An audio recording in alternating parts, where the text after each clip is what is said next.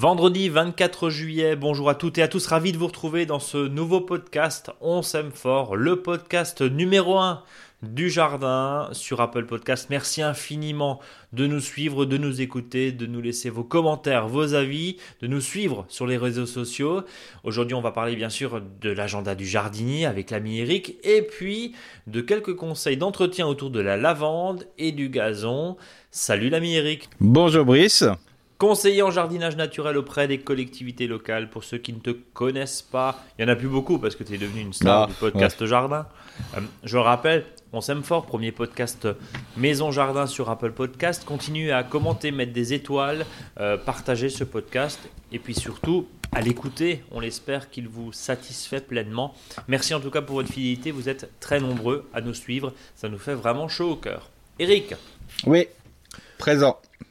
Le jardinier lève doucement le pied en cette fin juillet parce que finalement il n'y a plus grand chose à faire au potager. Enfin, on, on va voir, il y, a, il y a quelques, il y a quelques plantations encore à Ouais. prendre en, en- en compte parce que forcément bah, on est euh, euh, en phase de lune descendante jusqu'au 30 juillet. Donc on va faire un petit tour quand même de, de l'agenda et puis on va parler de l'entretien des massifs avec notamment qu'est-ce qu'on fait quand on coupe, quand on, quand on améliore et quand on entretient ces massifs avec no- notamment euh, une petite euh, parenthèse sur la lavande parce que la lavande on pense qu'il n'y a pas forcément de- d'entretien et toi tu nous dis non non au contraire Ouais, Il il faut, faut- y aller à fond. il faut y aller à fond sur la lavande. Et enfin, on va s'occuper du gazon avec une grande réflexion que tu nous proposes là. Euh, juste un petit point météo quand même avant, avant de commencer. Je, je le disais tout à l'heure, il y a, il y a des départements, hein, notamment où toi tu es, tu habites, pardon, euh, c'est-à-dire dans le Bas-Rhin, où il y a des restrictions d'eau. Oui. Et euh, ça nous fait encore plus penser à notre façon d'agir, à notre façon d'arroser, à notre façon d'utiliser la ressource eau quand, quand on jardine, Eric? Bah oui, ça, ça, ça me semble important. Et puis surtout de, de bien jouer comme la pluie. hein. C'est-à-dire que si on arrose, mieux vaut arroser peu souvent, mais, euh, mais une bonne fois de manière que le sol soit bien imbibé.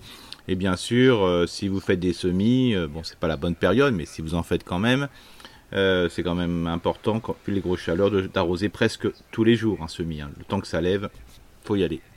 Et euh, comme d'ailleurs on vous invite à aller voir un, article là sur notre blog, hein, le blog Mon Jardin Bio, sur comment arroser. Alors le soir, le matin, il y, a- différentes écoles, mais surtout euh, autant que possible et quand ça coûte pas trop cher, de récupérer cette eau de pluie. On en avait parlé, je crois, la semaine dernière, il y a 15 jours, parce que c'est génial, elle est pas trop froide. Et puis finalement, bah, c'est de l'eau qui coûte rien du tout. Donc euh, ça serait idiot de pas forcément s'en servir, on est d'accord. Tout à fait, surtout que c'est une eau qui est une eau de pluie en principe, elle est bien chargée, donc euh, c'est bien. Quoi.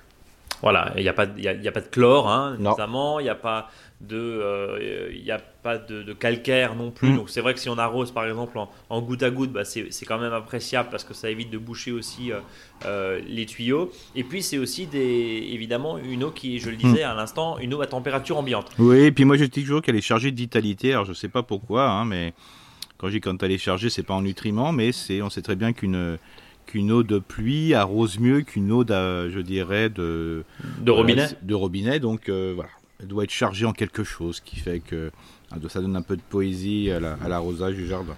Bon, avec un, un bel arrosoir en, en zinc, pourquoi pas Tiens, on va, on va effectivement. Alors, euh, le calendrier lunaire nous dit d'une lune descendante qui nous invite à planter jusqu'au 30 juillet. Oui, Alors, on refait le tour un petit peu. On, va Oui, en sachant que- en sachant que le 31, on fait rien parce que c'est un nœud lunaire, donc euh, c'est une euh, par rapport à ce rythme, euh, donc on fait rien, et donc ça tombe bien parce qu'il faut se reposer parce que les jours qui vont suivre, c'est de nouveaux semis, et on sera, on sait très bien que ça sera les derniers semis un petit peu de l'été, hein, donc euh, il y aura un petit peu de boulot à ce moment-là, surtout sur tout ce qui est salade, tout ce qui est mâche et compagnie.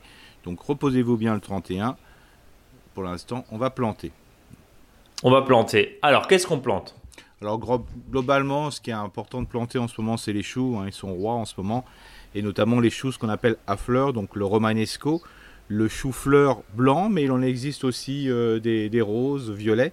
Donc moi j'en ai acheté ce matin des roses violets, donc c'est vraiment très très joli parce qu'il faut penser que dans le jardin, il n'y a pas simplement le côté euh, gustatif, mais quand vous avez des légumes de différentes couleurs, c'est vraiment très intéressant. Je vous rappelle, hein, pour le chou-fleur, ça paraît petit quand on le plante, et surtout le romanesco, mais une fois que ça pousse, euh, ça prend beaucoup de place. Des fois, on a même l'impression qu'on ferait mieux de manger le feuillage plutôt que la fleur, il y a plus à manger. Mais euh, sachez qu'il il faut vraiment planter au moins à 50 et encore mieux à 70 cm entre les plants. Et puis vous avez un autre chou qui est intéressant, mais qu'il faut qu'il pousse très rapidement pour, éviter euh, d'avoir du bois dedans, parce que sinon ça ça fait plutôt des échardes quand on le mange, c'est ce qu'on appelle le chou rave. Et donc le chou rave, l'intérêt du chou rave, c'est que ça doit pousser très rapidement, et donc on peut encore en repiquer euh, voilà, plusieurs fois encore ce mois de juillet et notamment même au mois d'août. Parce qu'il faut savoir que comme ça pousse assez rapidement quand on le met dans de bonnes conditions, il est très très bon. Euh, Eric, on parle régulièrement d'amendements, d'engrais, et, bon, tu es quand même euh, ceux, qui font, ceux qui font partie des gens qui disent il y a quand même un minimum d'engrais à mettre, de miam. Toi, tu, dis il y, a, du miam. Alors, bon, les choux, on sait qu'il faut de l'azote. Il faut, oui, il faut, donner à manger. Hein. donc là, il n'y a pas de souci. Surtout que si vous le mettez, surtout après une culture qui a peut-être été exigeante en, nutriments, donc peut-être que là, c'est intéressant de, quand vous plantez votre chou, qu'il soit un petit peu racine, je dirais nu, parce que je dis un petit peu, parce que c'est pas complètement, ou euh, sinon en mini-motte. Alors, je vous rappelle, hein, si vous plantez en mini-motte, au moins une demi-journée euh, la mini-motte dans de l'eau. Hein. Parce qu'il suffit que vous mettiez votre mini-motte sèche et que vous, vous l'avez mis profondément, le plant vous arrosez. Si vous arrosez pas assez, euh, les racines ne vont pas passer la mini-motte. Donc, euh, d'où l'intérêt de bien détremper la mini-motte au moins pendant une demi-journée. Quand vous le mettez dans le sol, elle soit complètement détrempée. Vous mettez de la terre, vous arrosez dessus, comme ça les racines vont passer à travers. Et donc là, bien sûr, avant de mettre cette mini-motte, je vous invite à mettre une grosse poignée, je dirais, soit de compost de votre, que vous avez fait euh, in situ dans votre maison, ou soit vous mettez un engrais organique, voilà, assez, assez complet. Et comme ça, ça permet de donner un petit coup de boost, parce que des fois, ça suffit pas euh, de les nutriments qui sont dans le sol. Hein. Et, même quand on a apporté un, engrais, un amendement, alors on va le rappeler, l'engrais c'est pour la plante, l'amendement c'est pour le sol. Sol tu, as raison de me, corriger, même si on a apporté un engrais par exemple ou un fumier euh, en automne, au printemps? Alors de toute façon, si vous apportez du compost, l'apport de compost que vous allez faire, ça sera pas de trop parce que ça va améliorer la qualité de votre sol. Et si vous travaillez pour 2020, vous le ferez aussi pour 2021 et 2022. Donc c'est tout gagnant. Alors c'est sûr que si vous mettez un engrais un peu rapide, souvent vous n'alimentez que la plante. Alors vous savez que globalement les engrais organiques euh, autorisés en agriculture biologique, c'est plutôt des engrais un peu complets, euh, je veux dire, euh, qui, qui, améliorent aussi et qui sont retenus par le sol. Donc, d'où l'intérêt de, pouvoir en mettre si vous le souhaitez. Mais bien sûr, du compost suffit très très bien. Hein. Donc, compost, il faut que ça soit humifère, comme on dit. Il faut qu'il y ait à manger pour que les choux puissent parfaitement mm. s'épanouir. Et évidemment, les choux, on va, on va pouvoir les planter jusqu'à quand, Eric? Bah là, globalement, on a encore 15 jours. Enfin, 15 jours jusqu'au 31, jusqu'au 31, donc il n'y a pas de souci. Mais voilà, après, on pourrait se permettre d'en mettre, mais euh, c'est les derniers moments, quoi. Alors justement, les, choux qui ont souffert, hein, pour ceux qui avaient effectivement des, plantations de choux au printemps, euh, l'idée c'est pas forcément d'en planter au printemps, mais plutôt de les planter maintenant pour l'hiver. Oui, voilà, parce qu'on a un gros souci, c'est euh, il y a une petite bestiole qu'on appelle les altises, hein, qui font des trous dans, le, dans les feuilles, à un tel point qu'on a l'impression d'avoir des fois vraiment un une feuille qui est complètement transpercée de partout, hein, avec, euh, avec justement un dépérissement du végétal. Et quand il n'y a pas de feuilles, on sait très bien que le, chou qui doit paumer bah, ne paume pas, et le chou qui doit fleurir fleurit plus tôt, mais donne une toute petite fleur, sans des fois passer par le, bouton qui est par exemple le chou-fleur. Eh ben, et, c'est vrai que souvent ce qui se passe, comme il fait chaud, euh, les altises sont, sont présentes, le chou il stresse, donc euh, il se met tout de suite à fleur et il ne, il paume pas ou il fait pas sa fleur. Enfin, il fait pas son, le bouton avant de faire la fleur. Quoi. Et donc souvent, bah, dans certains secteurs, il y a des gens qui mettent plus de choux parce que, euh, à moins d'être dans une situation fraîche, parce que quand il fait trop chaud et s'il y a stress dans le sol, bah, ça, vaut pas le coup. Alors que le chou d'automne et le chou d'hiver, bon, ça, on, le réussit mieux. Hein. Et d'ailleurs, il y a des fois des choux qui ont été mis comme ça, et puis d'un seul coup, on découvre à l'automne et des fois pendant l'hiver qu'en écartant ces feuilles, vous avez un superbe bouton, euh, je dirais de, chou-fleur ou de brocoli euh, parce que le pied, bah voilà, et c'est il s'est mieux senti quand c'était un peu plus frais. Quoi. Euh, ce qui explique aussi pourquoi la Bretagne est une terre de chou-fleur, parce que le climat s'y prête évidemment, et qu'on comprend mieux aussi pourquoi, quand on est dans le sud ou quand, comme nous, hein, on est en Alsace, hein, vous, le savez, on le répète euh, suffisamment, chauvin comme nous sommes, l'idée c'est aussi sur des étés très chauds, quand on est en pleine, de ne pas multiplier les plantations de printemps avec des choux, puisqu'ils arrivent à maturité euh, en juillet-août et c'est la catastrophe. D'ailleurs, c'est le sens de notre, de notre rubrique SOS Jardin. Mon chou-fleur est tout noir, il est tout petit, il est atrophié. Que mm. dois-je faire, Eric? Et là, tu nous réponds, bah, il monte, c'est ça? C'est complètement, oui, voilà. Et puis après, ce qui se passe, c'est que bon, il peut y avoir après des alerodes, il peut y avoir euh, enfin, plein d'acteurs, euh, enfin des, des, prédateurs qui s'y mettent dessus. Ils font du miel là, hein, on va appeler le caca de puceron par exemple. Hein. Et bah, dessus, automatiquement, vous avez un champignon qui va pousser dessus, qui est ce qu'on appelle la fumagine, qui est noire. Donc euh, voilà, Miela donne fumagine qui va noircir le. Voilà. et donc en gros, c'est pas beau quoi. Non, c'est pas beau, et puis surtout que ça, ça pousse pas du tout. C'est pour ça aujourd'hui, avec le changement climatique, il faut peut-être pas avoir peur de planter des choux de bonne heure, un mois avant qu'on le faisait avant, parce que des risques de grand gel, je dirais au printemps, Hmm. Bah voilà, euh, il y en a de moins en moins, hein, surtout si on prend du chou paumé. Et puis ne pas avoir peur de dire, bah voilà, je vais planter quelque chose parce qu'en fin de compte, des choux, ils vont, ça va pousser jusqu'au jusqu'au mois de décembre. Je prends le cas d'un autre légume, des céleris. Les céleris ont grossi jusqu'en décembre l'année dernière. Hein. Donc, donc on peut tout à fait effectivement euh, recaler un petit peu son, son calendrier de plantation avec effectivement ce que tu, ce que, ce que tu viens de nous dire. Euh, Eric, pour terminer cette, euh, cette partie au potager, on va, on va terminer avec les, les courgettes notamment. Tu nous dis régulièrement penser à planter jusqu'à fin juillet vos courgettes pour pouvoir étaler parce que les premiers plants sont, sont très fatigués, vont donner des grosses courgettes qui ne sont pas forcément très bonnes à manger. Euh, là, c'est quoi? On a encore quoi 15 jours pour le faire? Oui, voilà, c'est les dernières plantations. Hein. bien sûr, on peut les planter encore après, début août mais là vous le faites à ce moment-là dans des, dans des tunnels et non pas, euh, je dirais, euh, voilà, en pleine terre. En pleine terre. Bon. Ne lunaire le 31, c'est ce que tu nous disais euh, au début de cette émission. Donc là, on va se reposer puisque les conditions météo et plutôt les conditions lunaires, pardon, ne sont pas optimales pour pouvoir cultiver son jardin. Et puis, bah, en gros, on regarde, on regarde pousser, c'est ça, Eric? C'est ça, tout à fait. Et de toute façon, ne vous inquiétez pas, le 1er août, il y aura les premiers semis à commencer. Hein. Alors justement, on aura l'occasion bien sûr d'en reparler euh, la semaine prochaine. Alors, on part du potager si tu le veux bien Eric et on va se diriger tout doucement vers les massifs. C'est ça. Et la grande nouvelle, tu nous proposes de s'occuper de la lavande, mais attendez, attends, je crois je croyais que c'était euh, une plantation, euh, un, petit arbuste, hein, euh, la lavande, qui, bah, justement demandait absolument aucun entretien. Et là, tu nous dis non, non, en fait, il y a un petit peu de boulot quand même. Explique-nous. Bah, tout à fait. De toute façon, souvent, ce qui se passe, c'est que tous les conseillers en horticulture, les pépiniéristes, bah, ils mettent souvent de la lavande, quoi. Hein. Et puis, bah, la première année, c'est joli, la deuxième aussi, la troisième, puis la quatrième, ça commence à être moins beau, quoi. Tout simplement parce qu'il n'y a pas eu souvent le petit conseil pour dire qu'il faut tailler sec. Euh, quand je dis sec, euh, c'est que au moins 50% du pied doit être coupé une fois la plante défleurie. Hein. Donc c'est pas c'est pas simplement enlever euh, les sommités, je veux dire les parties qui ont défleuri.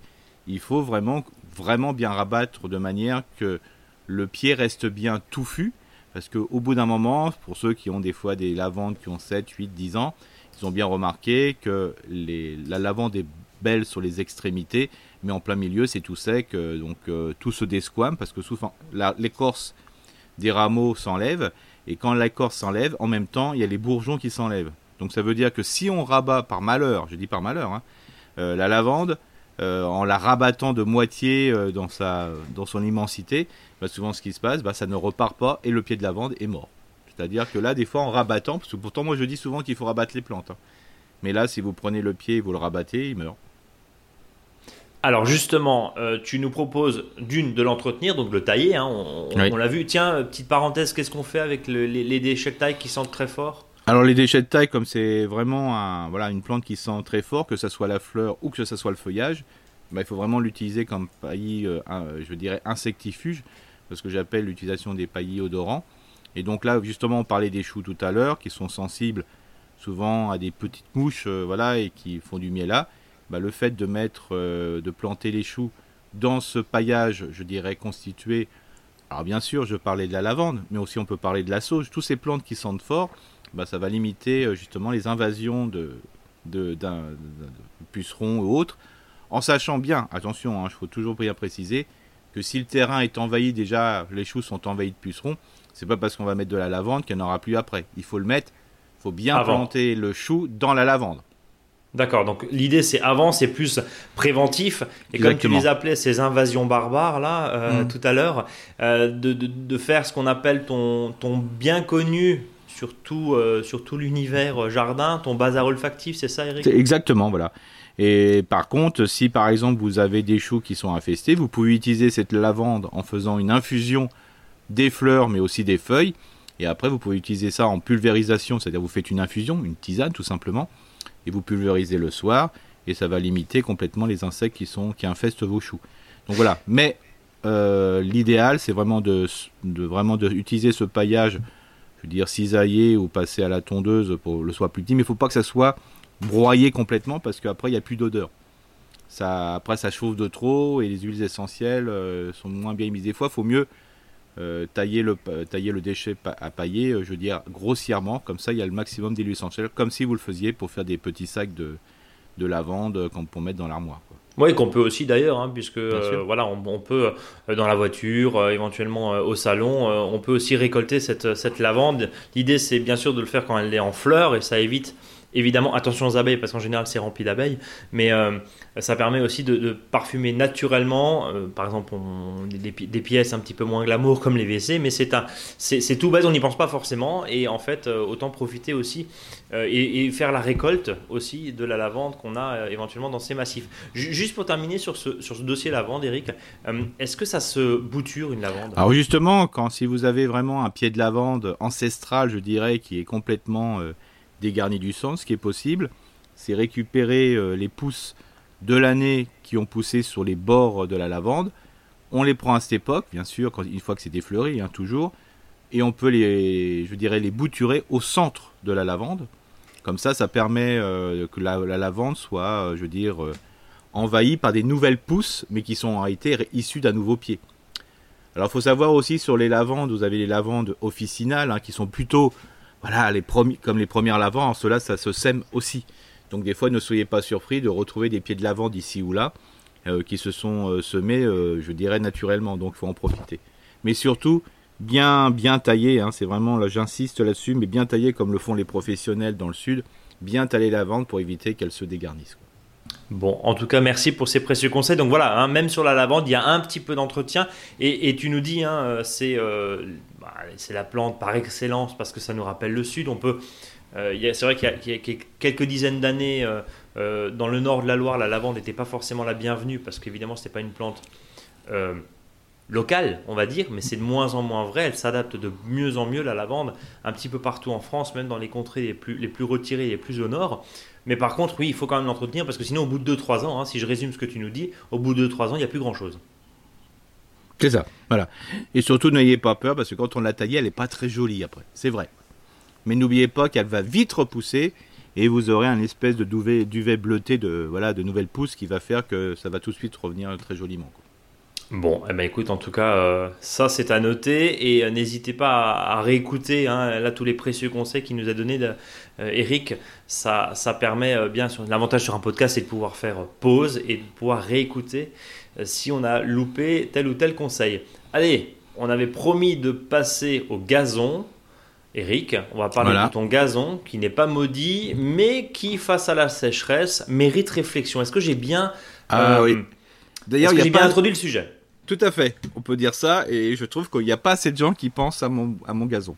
Alors justement, euh, ton gazon, qu'est-ce que t'en penses, toi euh, J'en suis un peu déçu, mais il faut savoir que avant de penser gazon, il faut savoir, faut voir comment on peut l'utiliser.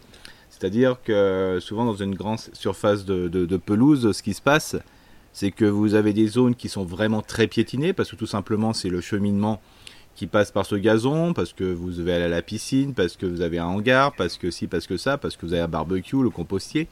Et c'est vrai qu'il y a des endroits de, gazon ben, qui sont vraiment très utilisés. Puis il y en a d'autres, au contraire, pas du tout. On tombe parce qu'il faut tondre, parce qu'il faut que ça soit joli. Alors donc, euh, L'intérêt avant de, penser, c'est de dire euh, bah, il faut que je tombe déjà assez haut pour renforcer ce gazon.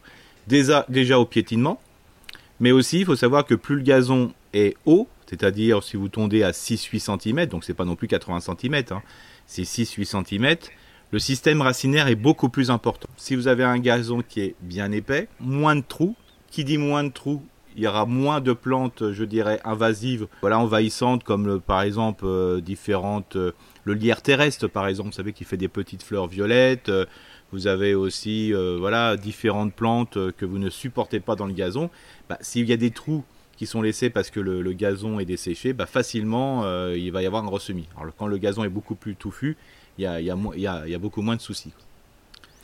Alors justement, tu nous dis il y a des zones à identifier et là ce que tu nous invites peut-être à faire c'est à, à, réfléchir et se dire bah, là où il y avait du gazon, on peut peut-être mettre autre chose que de l'herbe. C'est ça, du gazon que de la pelouse. Voilà, c'est-à-dire que si c'est voilà, c'est-à-dire que si vous avez des endroits euh, qui qui, qui dessèchent, mais vous passez pas souvent, donc ça veut dire que vous ne faites pas de piétinement, donc c'est vraiment pas une utilisation intensive du gazon.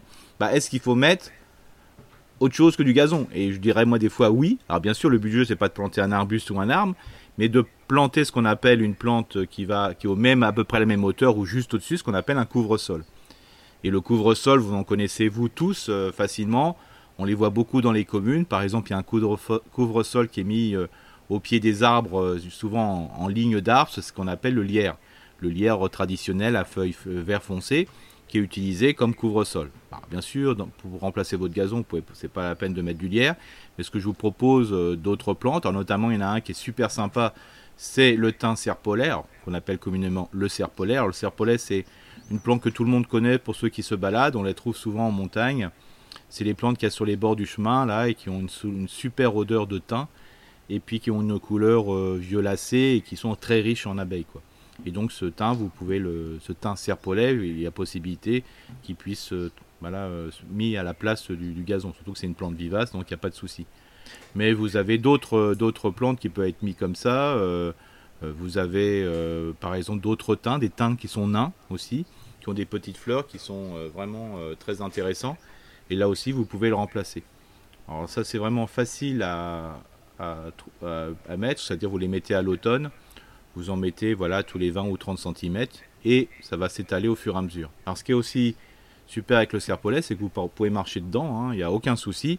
Même le piétinement va favoriser ce qu'on appelle le talage, c'est-à-dire que les branches, des rameaux tout fins vont se coucher, ils vont s'arraciner et ça va développer encore plus largement le teint sur les surfaces qui sont encore à couvrir. Donc c'est vraiment super. Donc, si je résume, tu nous proposes de remplacer la bonne vieille pelouse euh, bien connue. Alors bon, euh, même si, voilà.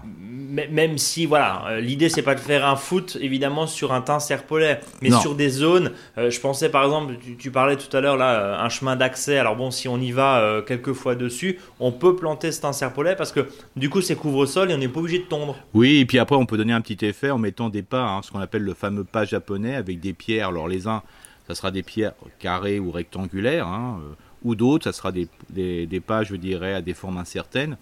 Et ça, vous les mettez dessus. Et en plus, le fait de mettre des pas, ça permet aussi de créer des milieux de vie intéressants. Ce sous ces pas euh, s'installe toute une biodiversité au niveau des insectes et, non, et notamment des, des antilimaces assez, assez efficaces, euh, qui comme les carabes et autres dessous. Quoi. Hein. Donc euh, là, ça peut être intéressant justement de mettre des pas japonais. Et bien sûr, l'entretien est tellement facile, c'est que très peu d'arrosage. Bon, peut-être à la plantation, faut pas exagérer, si vraiment il fait très sec, mais alors vraiment, c'est des fois la rosée du matin suffit largement. Euh, ensuite, euh, qu'est-ce qu'il y a? Le désherbage, peut-être aussi au début, parce que vous ne pouvez pas planter super serré. Une fois que le, le thym est installé, c'est vraiment facile pour le désherber. Et bien sûr, pour égaliser l'ensemble, comme on pourrait avoir un gazon, cisaille, coupe bordure ou voire même tondeuse, si vous avez possibilité de le mettre très très haut au niveau de la tonte. Et comme ça, vous avez quelque chose qui peut se rectifier. Et puis au moins, quand vous tondez, ça sent le thym. Alors oui, donc c'est l'avantage parce qu'on va le rappeler, le thym serpolet est une plante aromatique euh, par excellence et qui va derrière pouvoir parfumer des poêlés de légumes, des rôtis, etc. Donc c'est vraiment double usage aussi. Et puis après, on repart comme l'histoire de la lavande, c'est-à-dire que le déchet euh, de tonte, s'il y en a un peu, euh, bah ça, ça peut rejoindre, si vous le ramassez, ça peut rejoindre le potager ou d'autres plantes pour l'action insectifuge. Donc c'est vraiment un tout qui est vraiment euh, intéressant parce que euh, il y a une jolie couverture, une jolie couleur, beaucoup de pollinisateurs. Et puis bien sûr, là, vous êtes sûr, même quand il fait très chaud, d'avoir une couverture. C'est un petit peu comme ceux qui râlent, qui ont du foie, du trèfle dans leur pelouse. Mais je rappelle à ces jardiniers et ces jardinières, quand il fait très chaud, il reste plus que le trèfle et au moins il y a du trèfle. Oui, au moins c'est vert. Et voilà. C'est ce que tu es en train de dire. Mais Justement, je comprends bien qu'il y a des gens qui supportent pas le trèfle. Hein. Moi, je, suis d'accord sur les styles, hein. mais euh, il y a des plantes comme ça euh, qui sont hyper intéressantes.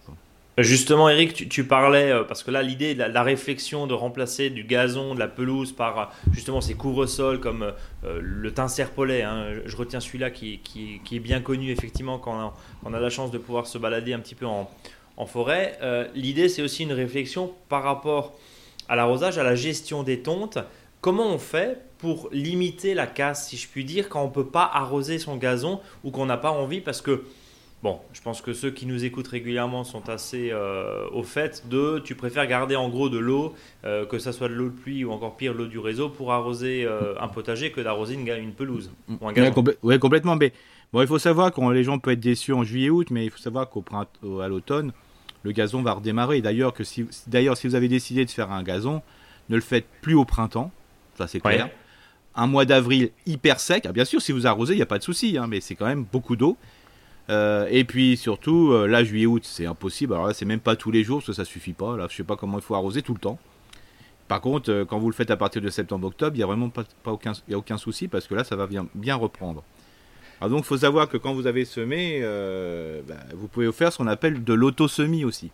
C'est-à-dire que si vous ne tondez plus votre gazon aujourd'hui, même s'il pousse un petit peu, il va fleurir et ces pluies de graines vont rester dans le sol et à la moindre prix, pluie, notamment celle de septembre, ça va lever comme si vous aviez euh, regarni votre jardin avec du, gazon de regarnissage.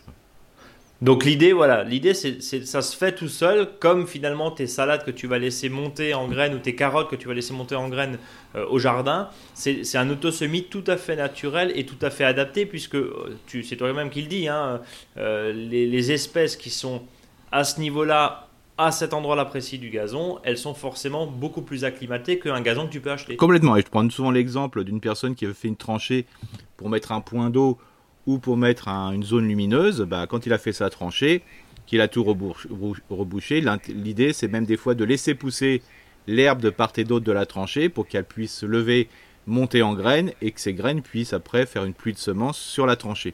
Et là, c'est sûr que vous avez après un gazon qui est régulier parce que le gazon qui s'est ressemé est le même que celui que vous avez auparavant. Donc, ça fait une, uniformisation du, jardin. Alors que si vous mettez un gazon de regarnissage, c'est vrai que c'est rapide, mais c'est pas toujours forcément la, la, graminée qui correspond. Oui, et puis c'est pas celui-ci qui va forcément tenir parce qu'encore une fois, du gazon, un beau gazon, un beau green de, golf, euh, c'est beaucoup d'entretien. Euh, ça peut bien sûr entre, entre l'arrosage, mais aussi euh, d'y aller avec le couteau des arbeurs pour enlever les éventuels pissenlits quand on ne tolère pas forcément cette espèce. Bon, eh ben écoute, euh, on s'est à peu près tout dit en tout cas sur, sur le gazon. dernier point, les, petits conseils de tonte, tonte haute, hein, tu nous le répètes régulièrement pour ceux qui n'ont pas suivi, rappelle-nous. Bah 6-8 cm. Hein, 6-8 cm, d'accord. là c'est obligatoire. Et des fois c'est vrai que vous avez des tondeuses où il n'y a pas de roue, c'est un peu embêtant. Pourquoi On est trop bas.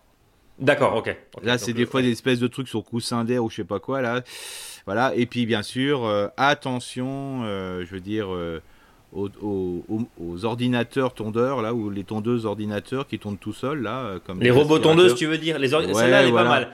Les, robots tondeuses, Eric, ouais. Merci, merci. Je savais plus comment le dire. J'avais pas appelé, j'avais pas appelé le minitel quand même. Mais je veux dire, le, ça, ça pose un peu un souci par rapport, je veux dire, à la biodiversité, parce que il y a un certain nombre de bestioles, euh, de, ce qu'on appelle euh, voilà, des gros, des mammifères ou des amphibiens qui se font avoir avec cette tondeuse. Quoi. Ils n'entendent pas venir. Quoi. Alors je sais que c'est pratique, je sais qu'il y a plein, mais attention euh, par rapport à l'utilisation de, cette, de ce robot tondeuse. On, en a parlé il y a quelques semaines et puis on avait même partagé des photos là d'une association sur notre blog. Il y a un truc tout bête hein, pour éviter les dégâts et en gros les, les, scalps de hérissons qui sont mm. déjà plus assez nombreux, de, des scalps de, batraciens qui sont très utiles, comme tu le dis, à la biodiversité au, jardin.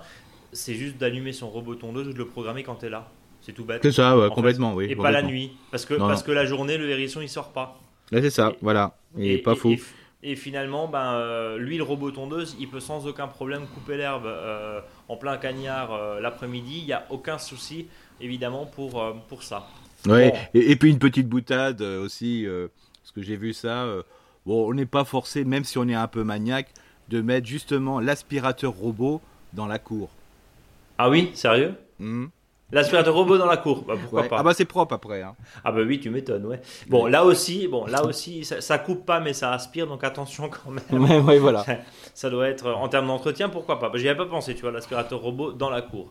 Eric, on va arriver tout doucement à la fin de ce podcast, mais avant la fin de ce podcast et avant de finir et de conclure, on conclut forcément en beauté avec euh, cet alliage de, et cette alliance de mots, de poésie et de jardin. Eric, on t'écoute. Alors bien sûr, c'est tout le monde va pas le comprendre parce qu'il faut déjà avoir un peu de bouteille. Enfin, et il faut boire avec modération, hein, bien sûr. Mais un peu de bouteille quand même. Un peu de bouteille quand même. C'est que le jardinier peut avoir un beau teint, même s'il n'est pas dans l'annuaire.